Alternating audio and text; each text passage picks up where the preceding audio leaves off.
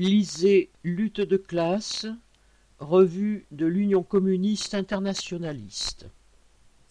Au sommaire du numéro 218, septembre-octobre 2021. Afghanistan. Le retour des talibans, résultat de vingt ans de guerre impérialiste.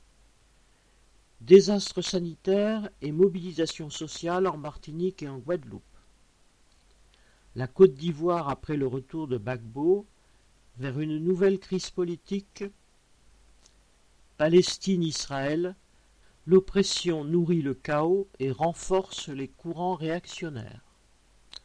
Allemagne, après seize ans, la fin de l'ère Merkel.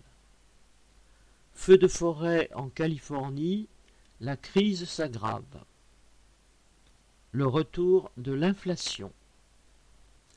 Prix deux euros cinquante, envoi contre cinq timbres à un euro vingt-huit.